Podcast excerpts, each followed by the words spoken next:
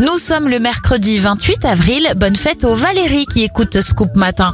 Les événements, la Caisse des dépôts et consignations est créée en 1816.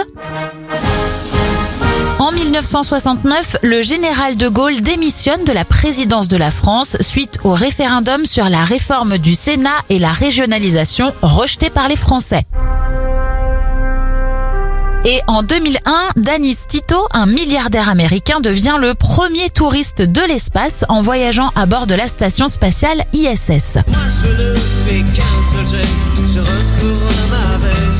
Les anniversaires de stars, Jacques Dutronc souffle ses 78 bougies, 47 pour l'actrice Penelope Cruz et Jessica Alba à 40 ans